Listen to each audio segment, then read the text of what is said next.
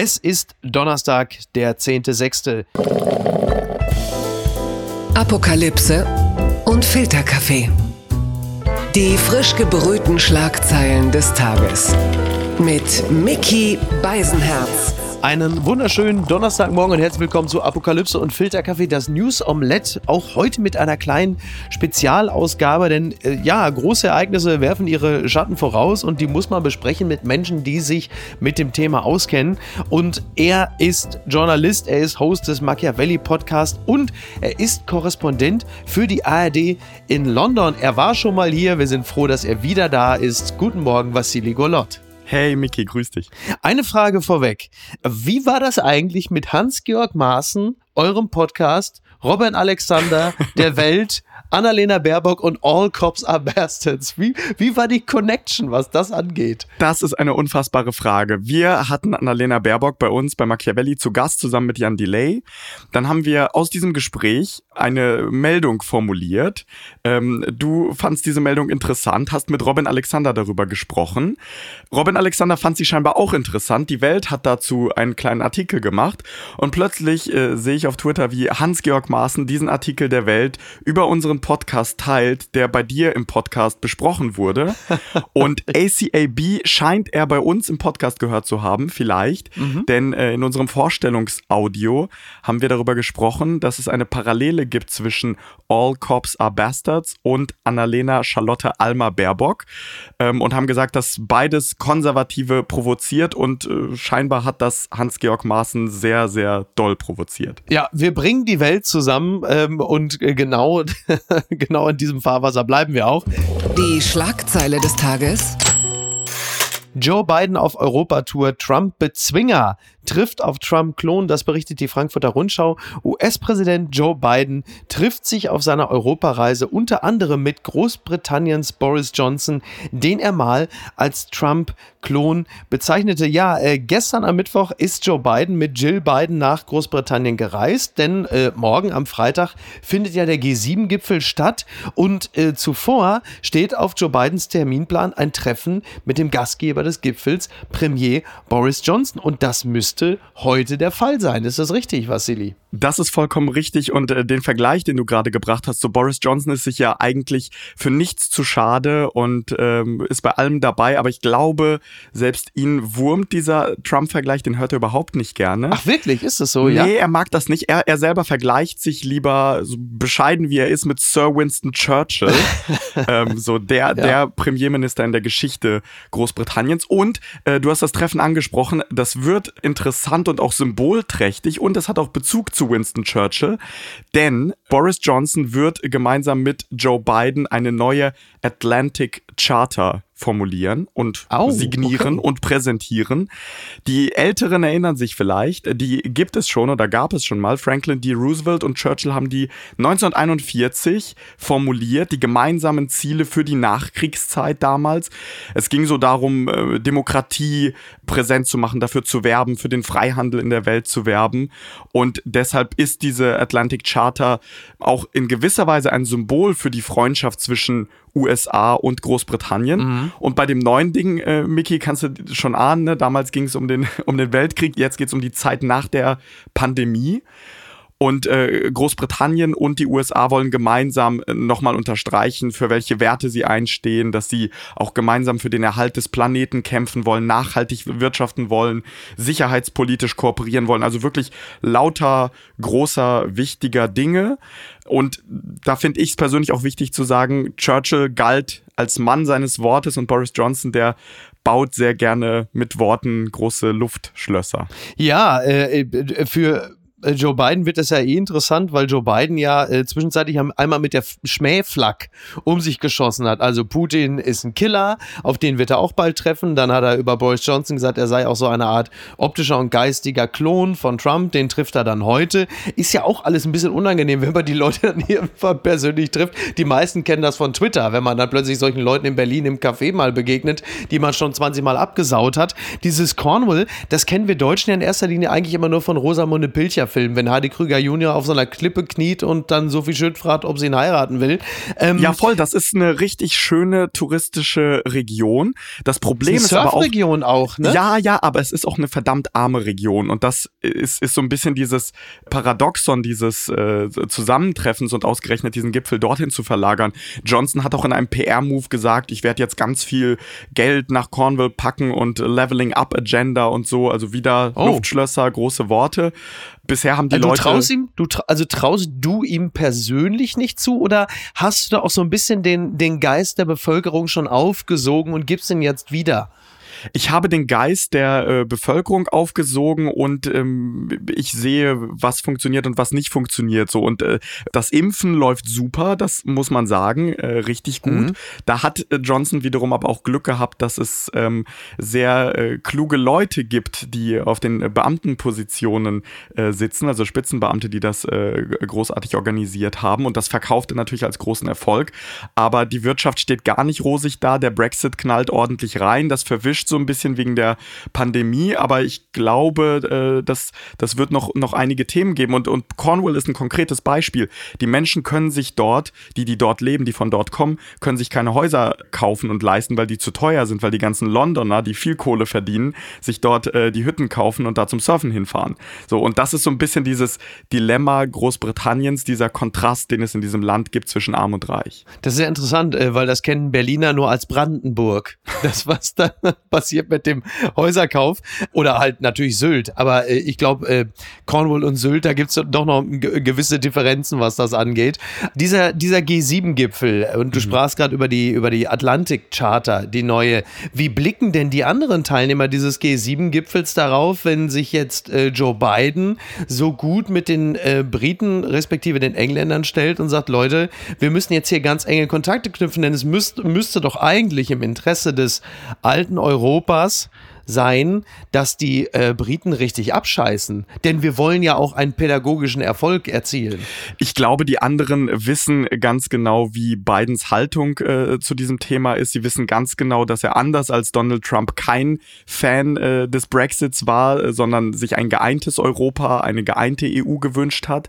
Ich glaube, die gehen aber vor allem alle mit sehr, sehr großer Erleichterung rein. Das ist der erste G7-Gipfel ohne Trump. Das ist äh, mal wieder ein normales politisches Zusammentreffen. Und das ist, glaube ich, auch das, was Biden will. Das ist, was, was die anderen wollen. Ähm, es soll um verlässliche Partnerschaft gehen. Es geht darum, mit gutem Beispiel voranzugehen für die USA. Ich glaube, Biden will so ein bisschen wieder einen auf Leader of the Free World machen. Mhm. Und äh, es geht auch so darum, diese, diese gemeinsamen Werte, für die äh, diese Industrienationen stehen, äh, die, die zu promoten und groß zu machen.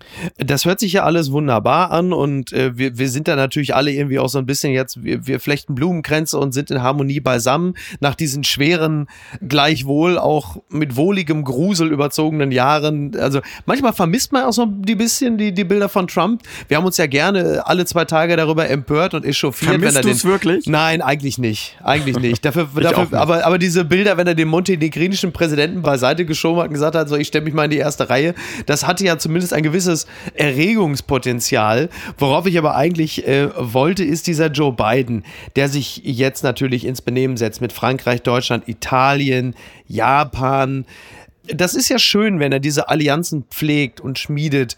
Andererseits, ganz provokant gefragt, gerade im Zusammenhang mit Russland, aber vor allem China, hängt sich Joe Biden da nicht vielleicht sogar an die falschen Freunde? Also ist ja schön, wenn man so nett und einträchtig beieinander ist, mhm. aber hat eigentlich Amerika was davon? Sollte Amerika sich nicht eigentlich mehr mit China gutstellen, weil man wirtschaftlich viel mehr davon hat? Ich glaube, das ist genau äh, nicht äh, Joe Bidens Plan. Ich glaube untergründig, also wie du richtig gesagt hast, nach, nach außen wird es jetzt darum gehen, Friede, Freude, Eierkuchen, wir sind wieder ein schönes transatlantisches Bündnis und wir arbeiten alle zusammen und versuchen die ganze Welt durchzuführen impfen und äh, so die, die reichen Länder unterstützen die ärmeren Länder.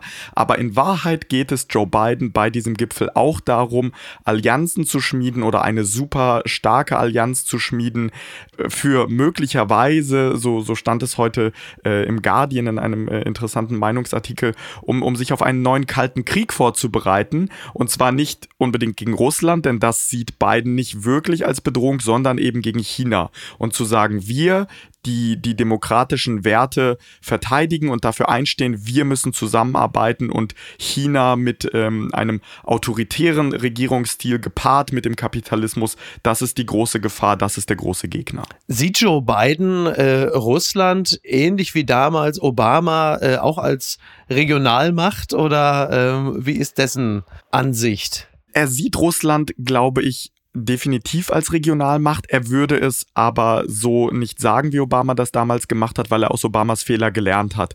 Das war. Ähm, ja, er nennt ja lieber Putin einen Killer. Er macht das, er macht das lieber so. Er, er geht lieber auf persönliche Angriffe, weil das Ding mit der Regionalmacht hat nämlich nicht nur Putin verletzt, sondern das hat zum Beispiel auch meine Großeltern in Russland verletzt, mit denen ich auch sehr viele anstrengende politische Diskussionen habe. Die waren so, was erlaubt er sich? Wir sind doch ja. die Großmacht. Ich so, Oma, vielleicht äh, zu Sowjetzeiten, vielleicht war das so, aber ihr seid keine Großmacht und auch dieses ihr wir so Interessant. Putin macht Dinge so Oma das hat mit deiner Lebensrealität gar nichts zu tun ja. so frag dich mal warum deine Rente so niedrig ist unterm Radar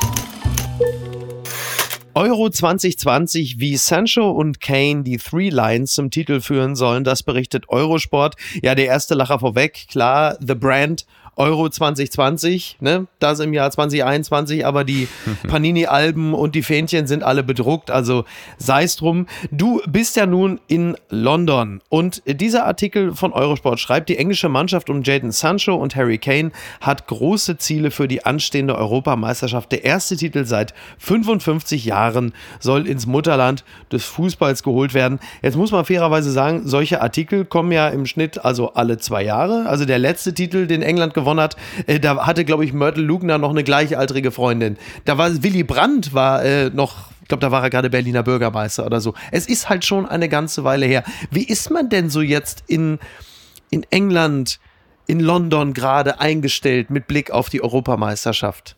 Also ich bin ganz ehrlich, so richtig äh, große Euphorie diesbezüglich äh, empfinde ich noch nicht. Mhm. Aber es gibt wie immer so diesen vorsichtigen Optimismus. Ah, es ist mal wieder ein gutes Team, es könnte doch passen, es könnte doch reichen. Ja. Aber es werden gerade ehrlicherweise ganz andere Debatten geführt, die gar nicht unbedingt mit den Dingen auf dem Platz zu tun haben. Zum Beispiel? Zum Beispiel dieses Taking a Knee, ne, dass die Fußballer sich hinknien vor Spielbeginn. Das macht die englische Mannschaft, weil diverse Spieler über die Saison hinweg, wie Marcus Rashford, äh, wie Bellingham äh, zum Beispiel oder Sterling, die wurden alle, ähm, oder auch noch, noch mehr andere Spieler äh, aus diesem Team, wurden rassistisch beschimpft, übers Netz, auch äh, persönlich und die Mannschaft möchte Haltung zeigen.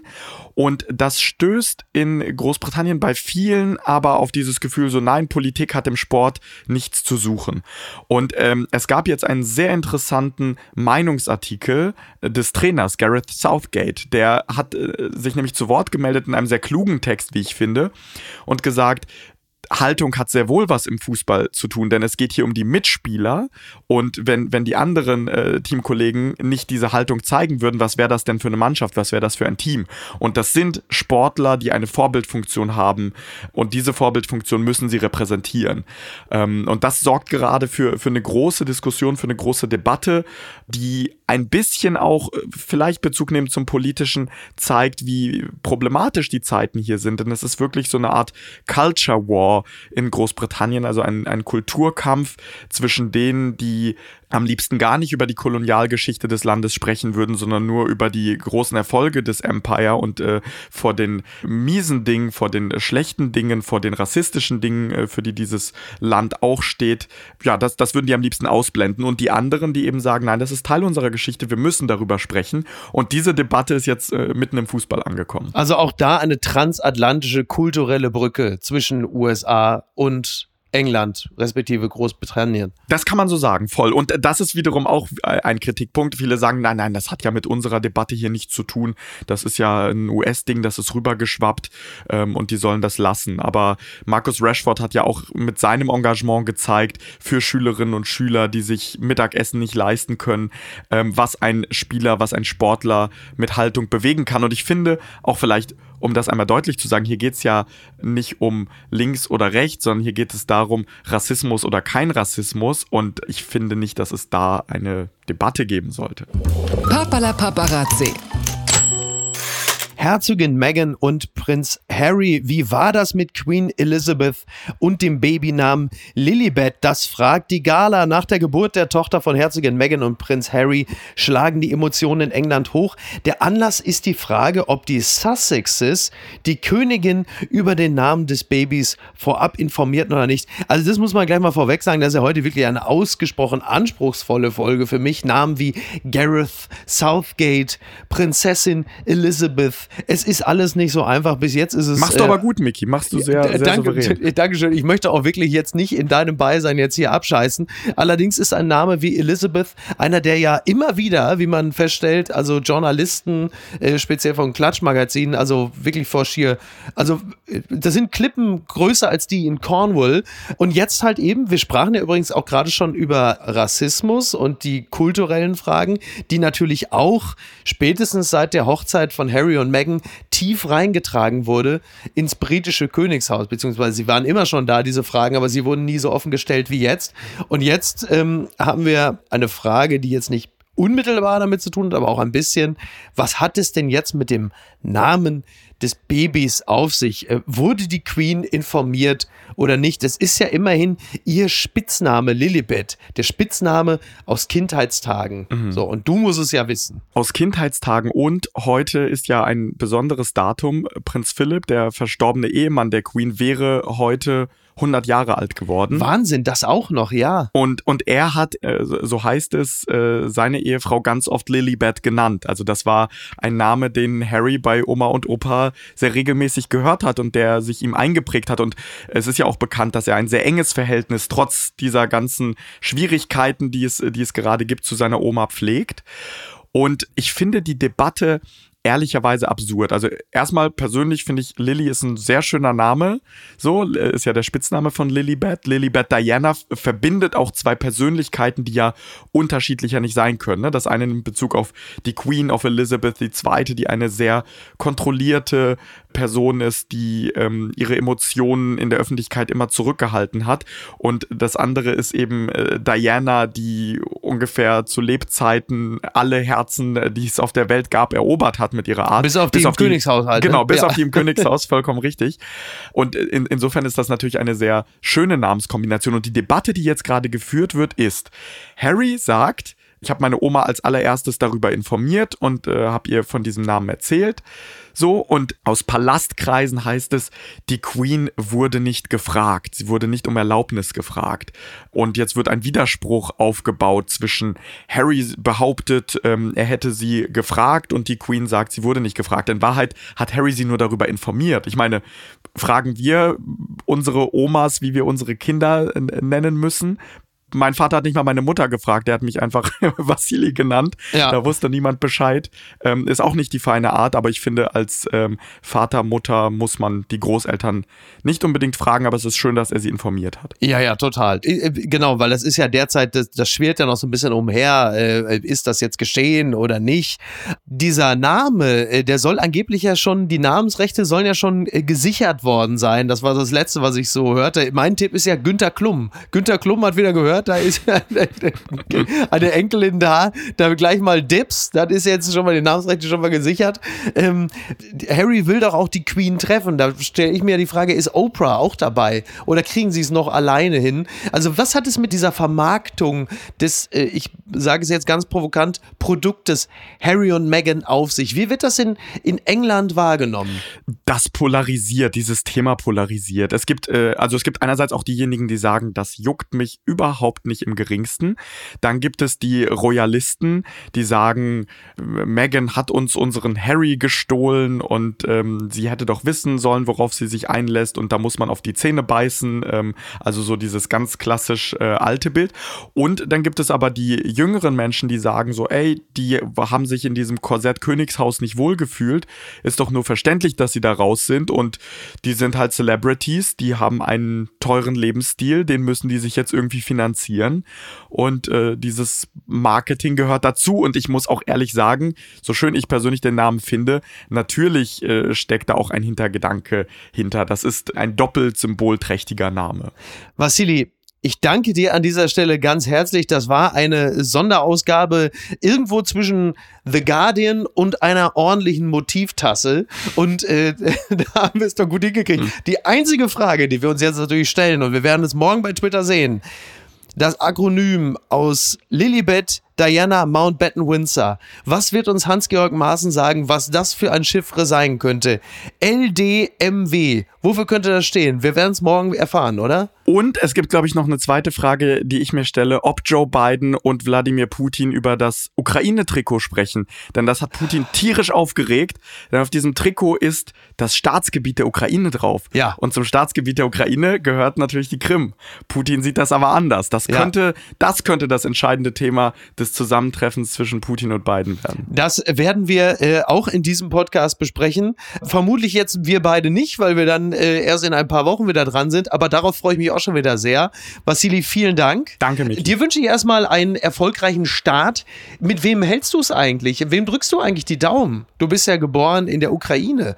Die ich bin, aber, ich bin ich, in der dabei, Ukraine ne? geboren. Äh, doch, doch, doch. Die, die, das, doch, die sind auch dabei. Trikot, doch, klar, auf jeden Fall. Die sind dabei. Ach so, klar, du hast ja gerade gesagt, ja, genau. logisch. Ja. Ukraine, äh, den drücke ich die Daumen. Ich habe in Wales studiert, das heißt, ich habe auch eine, eine gewisse Affinität zu Wales. Und wenn Schottland gegen England spielt, ach, ich mag immer, wenn die Kleinen gewinnen. Also ich bin unentschieden, aber wenn es ein Überraschungsteam gibt, das sich am Ende durchsetzt, dann, dann würde ich mich freuen. So halten wir es. Vassili, vielen Dank und dir noch einen schönen Donnerstag. Dir auch, Miki. Ciao. Mach's gut. Bis denn. Ciao. Tschüss.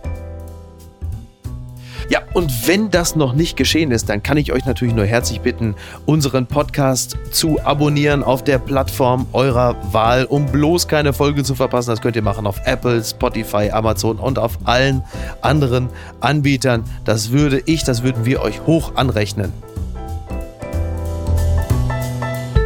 Apokalypse und Filtercafé ist eine Studio Bummens Produktion mit freundlicher Unterstützung der Florida Entertainment. Redaktion Niki Hassania. Produktion Laura Pohl. Ton und Schnitt Niki Franking. Neue Episoden gibt es jede Woche montags, mittwochs und freitags, überall, wo es Podcasts gibt. Stimme der Vernunft und unerreicht gute Sprecherin der Rubriken Bettina Rust.